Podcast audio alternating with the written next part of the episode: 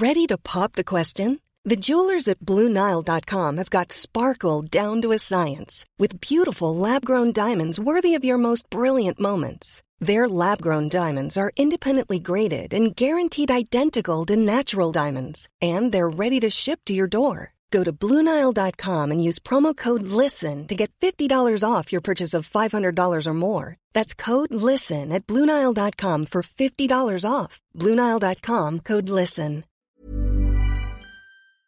Bonjour, c'est Zoé de Louis. Ça fait maintenant deux ans que j'ai la chance de travailler pour Louis Média et que vous entendez ma voix sur vos podcasts préférés. Travailler pour quelque chose qui a du sens pour moi, c'est essentiel à mon épanouissement au quotidien. Et vous, comment se passe votre relation au travail? C'est plutôt épanouissant et enthousiasmant ou plutôt boule au ventre et démotivation Si vous êtes dans le deuxième cas et que vous comptez chaque semaine le nombre de jours qui vous séparent du week-end ou des prochaines vacances, je vous recommande plus que jamais le parcours Chance, partenaire d'émotion. Chance est une communauté d'entraide professionnelle pour aider chacun et chacune à trouver sa place dans le monde du travail. La communauté Chance a une méthode unique qui a fait ses preuves. La première étape, c'est celle du bilan de compétences. En trois mois seulement, vous allez pouvoir redéfinir vos objectifs pro et renouer avec ce qui vous anime vraiment, avec l'aide d'un coach professionnel qui vous sera dédié. La deuxième étape, c'est celle du passage à l'action. Une fois votre projet défini, toute la communauté Chance sera à vos côtés pour donner vie à votre projet. Un collectif hyper engagé, prêt à vous épauler et à vous ouvrir son réseau. Si ce message résonne en vous, je vous invite à vous rendre directement sur le site chance.co pour faire le point gratuitement avec un conseiller et changer ce qui ne va pas ou plus dans votre vie pro. Bonne écoute Louis.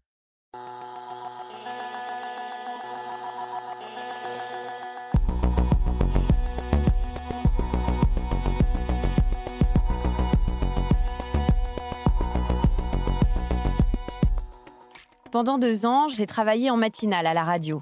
Je me réveillais chaque jour à 3h45. Un taxi m'attendait en bas de chez moi à 4h10 et à 4h30, j'étais déjà à mon bureau et j'allumais mon ordinateur. Ça peut dire que j'étais assez en décalage avec les horaires habituels de travail et de vie, plus généralement. C'était pas forcément évident pour moi qui suis plutôt une lève-tard couche-tard. Et d'ailleurs, cette expérience m'a pas du tout changé. Aujourd'hui, je suis à mon compte et je suis revenue comme si de rien n'était à mon rythme naturel comme quand j'étais étudiante, je travaille beaucoup plus efficacement en fin de journée. Je m'appelle Camille Maestracci, je suis journaliste et pendant les mois prochains, c'est moi qui vais vous présenter Travail en cours. Marie Semelin sera de retour bientôt. En attendant, on va décortiquer ensemble tous les bouleversements que l'on vit au travail pendant cette période si particulière. Avec le confinement et maintenant le reconfinement, c'est notamment notre rapport aux horaires de travail qui a été bouleversé. D'ailleurs, si vous, faites du télétravail, peut-être que vous aussi, vous avez pu adapter un peu vos horaires en fonction de votre rythme. Dans cet épisode, Marion Botorel s'interroge sur la flexibilisation des horaires de travail. Est-ce qu'on a intérêt à s'affranchir des horaires de travail classiques et travailler chacun selon le moment où on est le plus efficace? Marion Botorel a rencontré Jean-François Coche, qui a quitté son poste de cadre en administration il y a huit ans pour pouvoir devenir auto-entrepreneur et pour pouvoir travailler selon ses propres horaires, en l'occurrence plutôt la nuit. Marion a aussi parlé au docteur Claude Gronfier, chronobiologiste à l'INSERM, et à Caroline Leroy, la DRH de Payfit, une entreprise qui a décidé de flexibiliser ses horaires suite au premier confinement. Vous entendrez aussi Jeanne Gano, elle travaille pour l'Observatoire sociologique du changement à Sciences Po. Pour elle, cette flexibilité conduit en réalité à des inégalités. Bienvenue dans Travail en cours.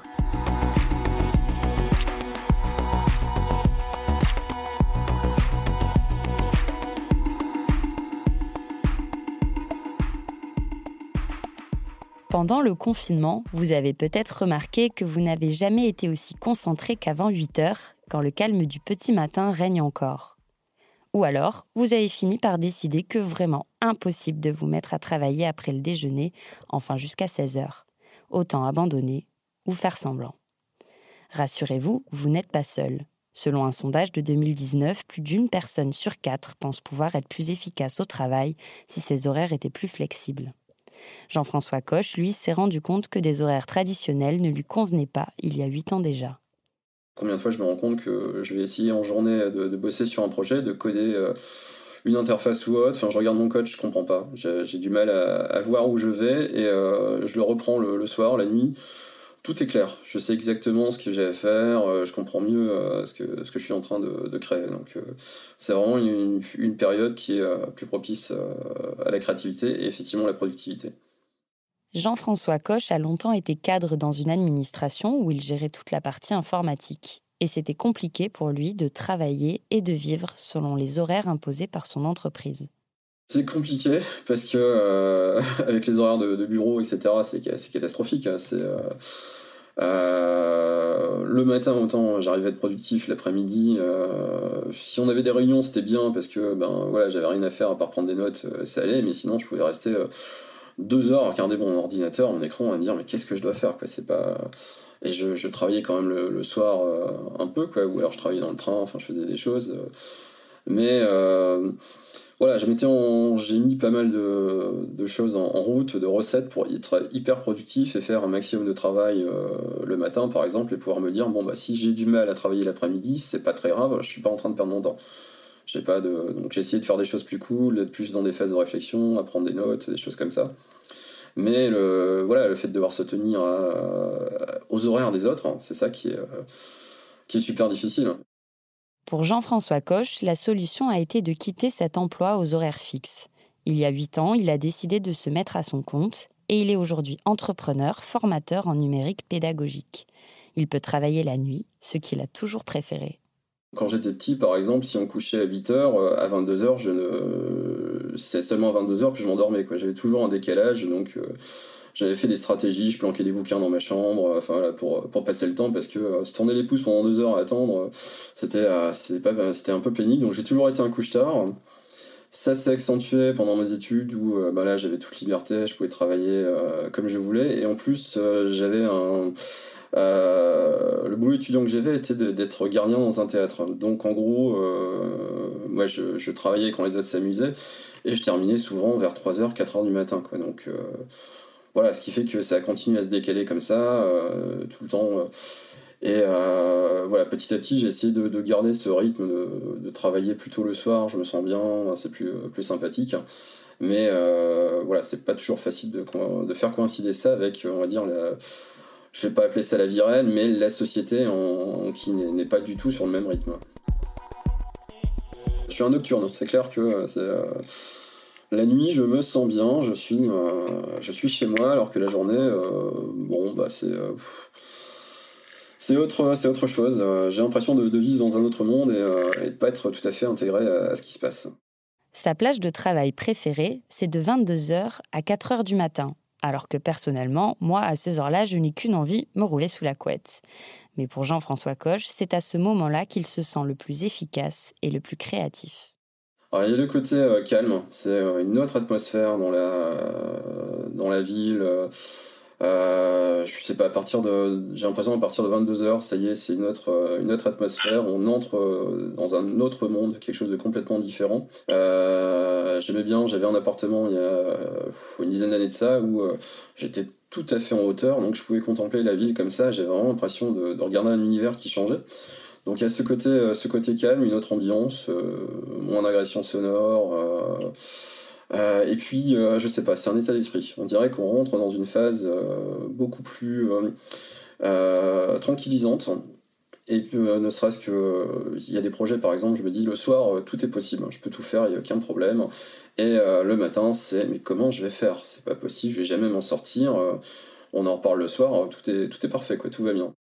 Si Jean-François Coche préfère être réveillé et travailler de nuit, c'est parce que notre rapport aux horaires dépend de notre chronotype, de notre rythme biologique personnel. C'est ce que m'a expliqué le docteur Claude Gronfier, chronobiologiste à l'INSERM. Voilà. Génial. Donc j'enregistre en même temps. Hein. voilà. Très bien. Alors je suis Claude Gronfier, neurobiologiste à l'INSERM, au Centre de recherche en neurosciences de Lyon. Dans mes recherches, le terme de chronobiologie est souvent revenu. Mais qu'est-ce que c'est déjà la chronobiologie? C'est l'étude des phénomènes rythmiques. Euh, euh, par exemple, le cycle veille-sommeil est quelque chose qui revient régulièrement. La température est élevée pendant la journée, elle chute pendant la nuit, euh, etc. Ces phénomènes qui changent au cours du temps, qui ne sont pas constants. C'est ce qu'on appelle la chronobiologie. Et notre équipe s'intéresse spécifiquement à qu'est-ce qui, dans notre environnement, permet à notre horloge biologique, celle qui gouverne ses rythmes, de rester bien calée sur la journée de 24 heures? Il existe des situations dans lesquelles les gens euh, sont en retard, qui n'arrivent pas à se coucher tôt et à se lever tôt, d'autres au contraire qui s'endorment dès 18h ou 19h et qui à 4h du matin sont réveillés. Nous, ce qui nous intéresse dans notre équipe de recherche, c'est de comprendre euh, quels sont ces problèmes, quels sont les mécanismes responsables et comment est-ce qu'on peut y pallier en utilisant par exemple la lumière, qui est le plus puissant synchroniseur de l'horloge biologique chez l'humain. Nous agissons donc dirigés par notre horloge interne, qui est un petit peu comme le chef d'orchestre, le métronome de notre corps, et qui nous cale biologiquement sur un rythme de 24 heures. À l'échelle du corps humain, il existe aussi des sous-chefs d'orchestre qui accordent ce rythme plus localement dans l'organisme. Ce sont les horloges périphériques. Chaque fonction biologique importante est régie par son horloge à elle, c'est le cas par exemple de la mémoire ou de l'éveil. Ces horloges parallèles ne sont pas réglées de la même façon chez tout le monde, nous ne nous endormons pas et nous ne sommes pas concentrés au même moment. J'ai donc demandé au docteur Gronfier. Quand on dit, euh, docteur, qu'on n'est pas du matin, est-ce que c'est vrai d'un point de vue scientifique? Est-ce que ça s'explique? Alors oui, le fait d'être du matin ou du soir s'explique par la chronobiologie. Euh, chaque individu possède dans son cerveau une horloge euh, biologique qui a une vitesse, on dit une rythmicité proche de 24 heures. Mais cette rythmicité n'est pas exactement de 24 heures. Elle est entre 23h30 et 24h30 dans la population euh, générale, chez l'humain. Et ce qu'on a appris au cours des 20 dernières années, c'est que ceux ceux d'entre nous qui ont une horloge un peu lente, 24h15, 24h30, sont généralement des couches-tard lève-tard. Pourquoi? Eh Parce que leur horloge, elle a tendance à prendre du retard tous les jours. 15, 20, 30 minutes de retard chaque jour. Et ça, ça va déclencher un coucher qui est plus tardif et un réveil biologique qui est plus tardif. Sauf que dans la vraie vie, eh bien, on doit se réveiller souvent à des horaires un peu précoces pour aller au travail, à l'école, euh, ou simplement pour avoir des activités euh, de la vie de tous les jours. Et ceux qui sont couche-tard, lève-tard, eh bien, le matin, quand ils se réveillent, euh, à une heure qui est trop précoce pour leur propre horloge, eh bien, euh, ils se trouvent dans une situation très compliquée. Et, là, ils nous disent, ben non, moi, je suis vraiment pas quelqu'un du matin. Euh, je serai opérationnel et efficace seulement à partir de 11h ou midi. This Mother's Day, celebrate the extraordinary women in your life with a heartfelt gift from Blue Nile. Whether it's for your mom, a mother figure, or yourself as a mom, find that perfect piece to express your love and appreciation. Explore Blue Nile's exquisite pearls and mesmerizing gemstones that she's sure to love. Enjoy fast shipping options like guaranteed free shipping and returns. Make this Mother's Day unforgettable with a piece from Blue Nile. Right now, get up to 50% off at BlueNile.com. That's BlueNile.com. Des études récentes estiment que seulement 30 à 50% de la population dort naturellement sur des horaires classiques, entre 23h et 7h du matin, et sont pleinement éveillés la journée. 40% des gens sont, eux, légèrement désynchronisés de plus ou moins une heure. Et puis 0,2% d'entre nous souffrent d'un dérèglement plus grave, le syndrome du trouble des rythmes. Concrètement, de ce que je comprends au fur et à mesure de mes recherches et de mon entretien avec le professeur Gronfier, c'est que nous avons tous notre rythme et il dépend bien plus de nous, de ce que nous sommes, que de notre environnement. Donc cette notion de chronotype, elle repose sur l'horloge biologique. Son fonctionnement automatique, son rôle d'horloge, repose sur des gènes. C'est un phénomène complètement génétique. On est avec une horloge qui est plus ou moins rapide et cette horloge-là va rester euh, telle qu'elle est. Elle va un petit peu évoluer. À l'adolescence, elle va prendre du retard chez à peu près tout le monde. Mais globalement, un couche-tôt à la naissance ne deviendra jamais un couche-tard à l'âge adulte. Notre rythme est donc programmé génétiquement. La question que vous posez, c'est finalement euh, euh, pourquoi certains sont plus efficaces que d'autres le matin ou le soir? Eh bien, ça repose entièrement sur ce phénomène génétique de vitesse de l'horloge. Ce que m'explique aussi le professeur Gronfier, c'est que quand on ne respecte pas son horloge biologique, ça peut avoir à long terme des conséquences graves sur la santé. Ceux qui sont des couches tard eh bien, s'ils se lèvent trop tôt par rapport à leur propre horloge biologique, qu'est-ce qui va se passer? Eh bien, leur horloge biologique va déclencher, par exemple, l'endormissement à minuit ou à 1 heure du matin.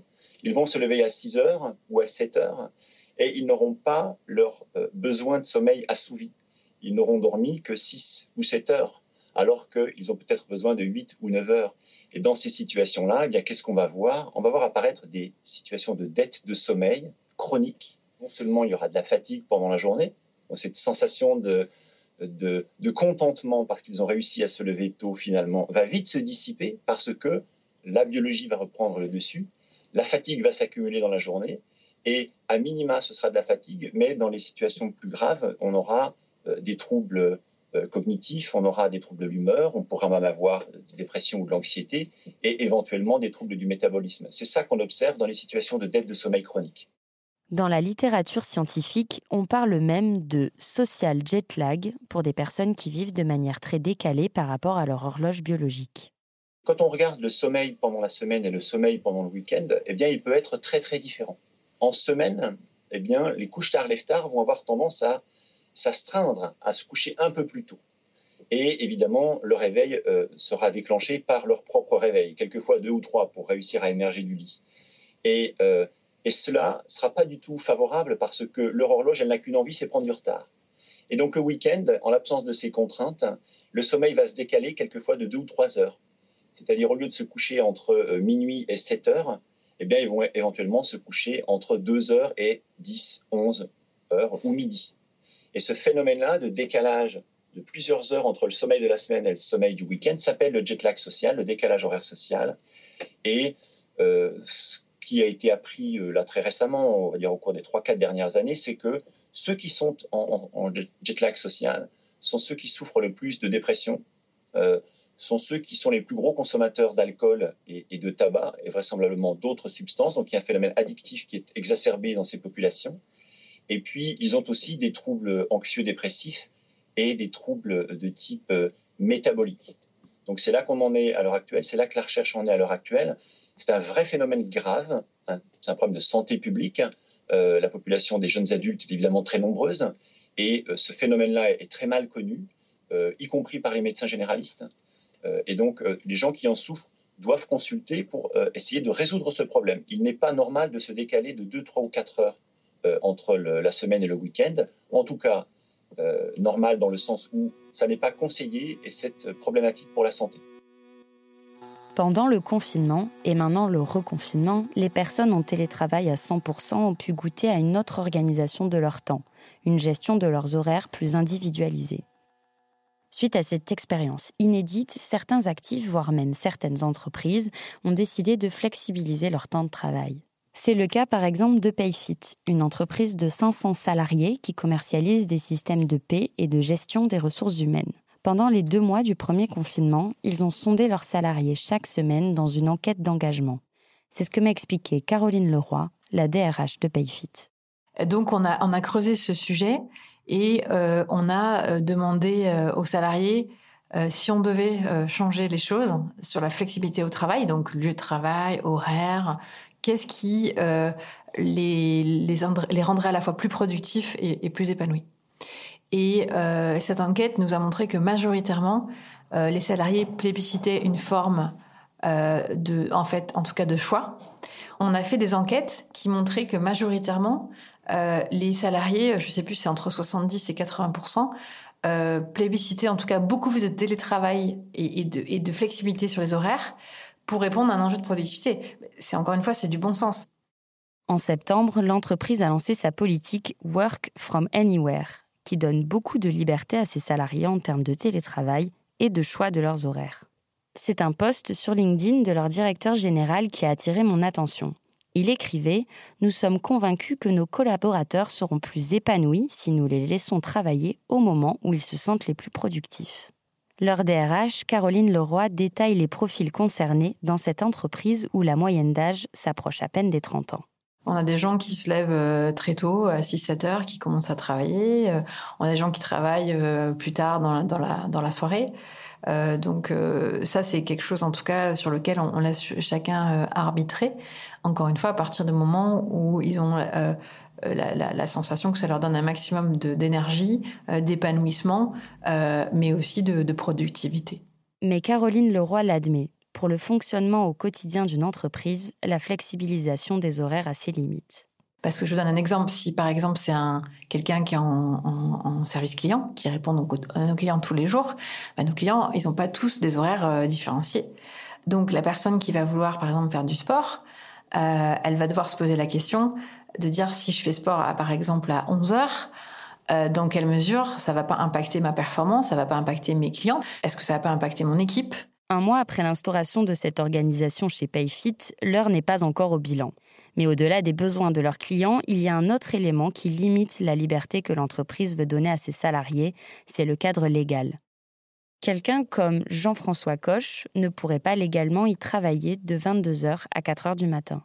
Ils peuvent faire euh, ce qu'ils veulent tant qu'ils euh, euh, bah, respectent leur contrat de travail et le droit du travail de, leur pays. ça, c'est une première chose. Par exemple, en France? Bah, par exemple, on n'a pas de travail de nuit dans notre, en France dans, nos, dans, notre façon de fonctionner. et donc, ça, c'est effectivement pas possible, sauf s'il y avait des, des, cas spécifiques de personnes qui pouvaient, qui travailleraient de nuit. Mais aujourd'hui, on n'est pas allé, on n'est pas, on n'a pas souhaité aller jusque là. Ce que veut dire Caroline Leroy, c'est que pour aller jusque-là, il faudrait fixer des règles, par un accord de branche ou d'entreprise, et donc graver dans le marbre de nouveaux horaires de nuit. Et qui dit travail de nuit dit majoration du salaire, avec des jours de repos supplémentaires.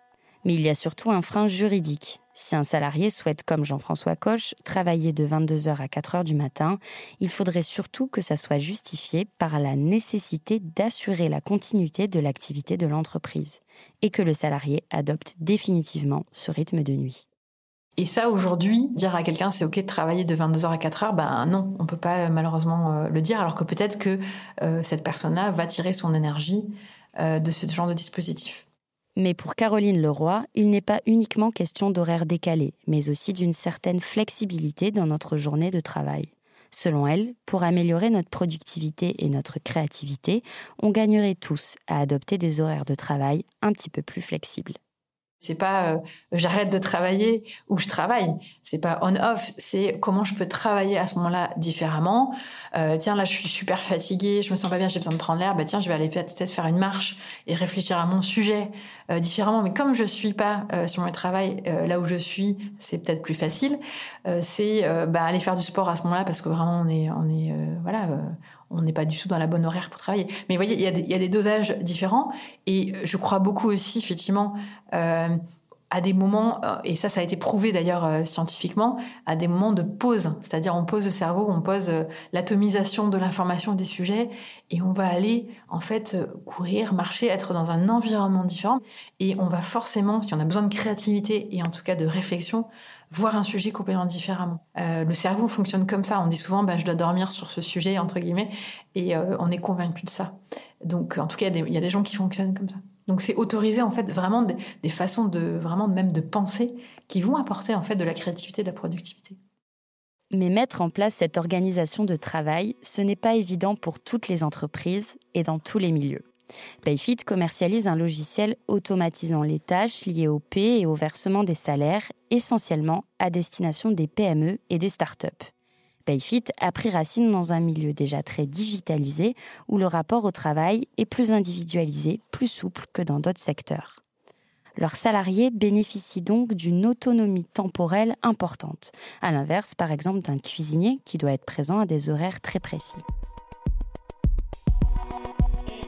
Et si cette flexibilisation de nos horaires se répand, ces inégalités pourraient à terme se renforcer. C'est en tout cas la thèse de doctorat en sociologie de Jeanne Gano. Cette chercheuse travaille pour le Center for Economic Research in Economics and Statistics et pour l'Observatoire sociologique du changement à Sciences Po. Je l'ai rencontrée avant le reconfinement dans leur bureau parisien. Bah si, c'est très bien là comme ça. Euh, donc moi, je travaille sur l'autonomie temporelle des salariés, c'est-à-dire la liberté euh, qu'ils et elles ont dans l'organisation de leur temps de travail rémunéré. Et euh, voilà, les liens entre l'autonomie temporelle et les, inégalités sociales. Du coup, des inégalités d'autonomie temporelle, c'est en gros des inégalités dans les libertés que, dont disposent les salariés et, et voilà, quelle, quelle formes d'autonomie temporelle vont avoir euh, les salariés en fonction d'un ensemble de déterminants, à la fois des déterminants, on va dire, euh, individuels, ce sera euh, leur genre, leur origine sociale, leur âge éventuellement, et puis à partir de, de déterminants plus professionnels en fait qui sont voilà, quelle est leur activité professionnelle, dans quel type de secteur, dans quel type d'établissement. Tout ça, ça va déterminer différentes formes de liberté dans l'organisation du temps de travail rémunéré, euh, qui, in fine, vont faire que certains vont disposer de beaucoup de formes de liberté et d'autres beaucoup de formes de contraintes. Jeanne Gano a suivi une bonne dizaine de professionnels pendant le confinement. Un cadre, une infirmière, un prof, une caissière, autant de Français qui ont vécu différemment leur rapport au travail pendant cette période aussi étrange. Lors de leurs entretiens avec Jeanne Gano, ils sont revenus sur les mutations dans leurs habitudes de travail. La chercheuse a notamment pu constater que ce sont les professions les plus aisées qui peuvent se permettre de réfléchir à leur rapport au temps et aux horaires. Ça, c'est typiquement ce que je vois dans, mes entretiens en général et que je voyais déjà avant le confinement. C'est souvent euh, l'autonomie temporelle s'accompagne euh, de euh, ce que de disposition temporelle, je reprends un terme de Bourdieu, c'est-à-dire d'un certain rapport au temps. Et typiquement, plus d'autonomie, ça va conduire à davantage de euh, réflexion sur comment on utilise son temps, de, de, possibilités d'amélioration qu'on envisage. Euh, et là, ça se voyait bien pendant le confinement, en fait. C'est que toutes ces personnes qui avaient ces possibilités, elles réfléchissaient beaucoup, elles étaient très réflexives sur leur utilisation du temps. Et puis, euh, tout le monde n'était pas en télétravail. Qui étaient les populations qui étaient encore euh, exposées, qui étaient aussi les plus, évidemment, les plus exposées euh, au Covid, même encore maintenant.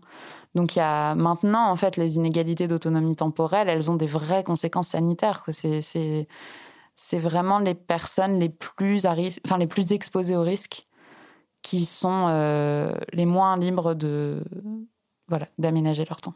Et puis à l'inverse, il y a des cadres supérieurs, je pense cadres supérieurs hein, plutôt parce que c'est lié aussi à la position hiérarchique d'avoir autant de liberté. Euh, les cadres supérieurs euh, dans des fonctions de contrôle, par exemple, ils peuvent être amenés à pas avoir, euh, ils ou elles peuvent être amenés à pas avoir tellement d'interactions et du coup à être capables d'être très autonomes dans l'organisation de leur calendrier et du coup oui, dans ce cas, pour ces personnes-là, euh, ça peut être tout à fait euh, possible de, suivre leur rythme chronobiologique. Et à l'inverse, pour Jeanne Gano, ceux qui ont le moins de responsabilités sont justement ceux qui sont les plus contraints par rapport à leurs horaires. Cette contrainte-là, versus la liberté des cadres supérieurs, elle alimente encore les inégalités entre les professions.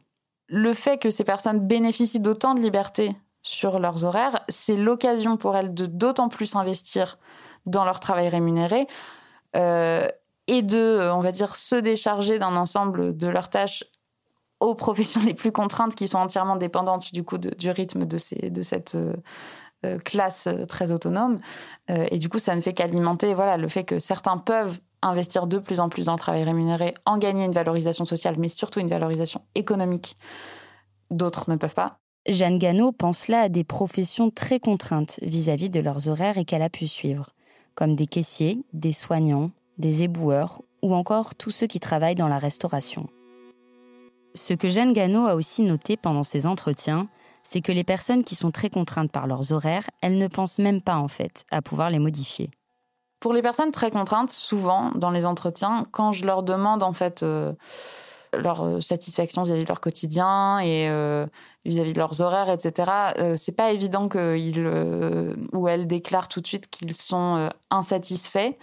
En revanche, quand je demande précisément, par exemple, des horaires qu'ils souhaiteraient changer, dans ce cas, oui, il y a souvent des personnes, typiquement du matin, qui détestent avoir à se lever le matin. C'était le cas d'une caissière euh, qui trouvait ça très très difficile d'avoir à se lever tôt ou d'enchaîner les rythmes. Euh, ce que les caissiers les caissières, c'est souvent ça. Hein. Je, je, reviens souvent à l'exemple parce qu'en termes d'horaire, c'est assez euh, flagrant l'accumulation des contraintes. Mais souvent, voilà, ils ont un lundi où c'est 13h-20h, un mardi où c'est 8h-13h. Enfin bon, donc ça, c'est quand c'est le cas, c'est très fatigant. Et est-ce qu'ils ont envie de flexibiliser? Bah, Du coup, je pense que voilà, c'est jamais présenté comme euh, j'aurais envie d'avoir tel quotidien au lieu de celui-là, mais par contre, euh, ponctuellement sur des exemples concrets, oui, c'est des rythmes qui les euh, contraignent énormément et qui ne leur convient pas. Que je voyais dans mes entretiens, c'est vraiment ça, c'est que c'était une logique de faire de nécessité vertu. Que, que, Bourdieu identifiait déjà et que je, que je repère également, c'est plus de liberté conduit à peut-être presque plus d'insatisfaction et de, de volonté d'améliorer. En fait, c'est ça, c'est de plus d'autonomie, ça conduit à plus de projection vers un quotidien plus satisfaisant pour la personne. Et à l'inverse, moins d'autonomie, bah, moins de projection parce que de toute façon, on ne peut pas vraiment l'atteindre. Jeanne Gano a aussi remarqué qu'avec davantage de flexibilité au travail, d'autres inégalités ont tendance à se renforcer. C'est également très genré. en fait, c'est lié à, enfin, exactement à l'absence de contraintes euh, extra-professionnel de pouvoir suivre son rythme biologique. Quand on a des enfants, on peut vouloir suivre son rythme biologique si on veut, mais il faut que quelqu'un les lève à un moment et que quelqu'un les emmène à l'école à un moment. Donc en fait, si c'est euh, et vu que statistiquement euh, et dans, dans une logique de, performance de l'identité genrée, c'est la femme. Souvent, c'est surtout l'homme qui va suivre son rythme biologique. En fait, le capitalisme, il repose un peu là-dessus, c'est-à-dire l'homme, il peut travailler aussi longtemps qu'il veut dès lors qu'il a une épouse qui prend en charge tout, toutes les charges euh, domestiques et mentales et euh, familiales euh, à la maison. Donc l'autonomie temporelle, elle reflète exactement ça. C'est en avoir, c'est l'occasion d'exprimer des normes de genre et des normes sociales qui vont, voilà, exacerber les, inégalités qu'on repère par ailleurs. Sans garde-fou, une plus grande flexibilisation des horaires, ce n'est donc pas forcément souhaitable. Ça risque de faire sauter les limites entre vie professionnelle et vie privée, et puis aussi d'exacerber les inégalités sociales. Flexibiliser sans limite nos horaires de travail, c'est aussi une utopie. Il faut composer avec les contraintes sociales et familiales. Le mode de vie actuel de Jean-François Coche le montre d'ailleurs plutôt bien. S'il est célibataire, sans enfant, et qu'il a plus de liberté qu'avant, il doit quand même s'adapter à ses clients, et il finit par se conformer le plus souvent à des horaires classiques. Il lui arrive de s'accorder quelques créneaux par mois pour respecter de temps en temps son rythme biologique à lui et travailler la nuit. Pour que chacun y gagne, individuellement, mais aussi à l'échelle de l'entreprise, et même plus largement pour qu'on vise ensemble un meilleur épanouissement au travail, le premier pas serait déjà de prendre conscience de nos différences et de nos contraintes individuelles, et de donner un petit peu plus de souplesse et d'autonomie temporelle à chacun. Vous venez d'écouter Travail en cours. Si vous voulez nous raconter une histoire à propos de votre travail, vous pouvez nous écrire à hello at louismedia.com. Cet épisode a été réalisé par Marion Botorel. Louise Emerlet est chargée de production. Cyril Marchand était au montage et à la réalisation. La musique est de Jean Thévenin et le mix a été fait par Olivier Baudin. Marion Girard est responsable de production et Maureen Wilson, responsable éditoriale. Mélissa Bounois est à la direction des productions et Charlotte Pudlowski à la direction éditoriale. Vous pouvez nous retrouver là où vous avez l'habitude d'écouter vos podcasts Deezer, iTunes, Spotify, SoundCloud. Vous pouvez aussi nous laisser des commentaires et des étoiles. Et si l'épisode vous a plu, n'hésitez pas à en parler autour de vous. Et si vous aimez ce podcast, découvrez les autres podcasts de Louis Émotion, le Book Club, Fracas, Passage. À bientôt!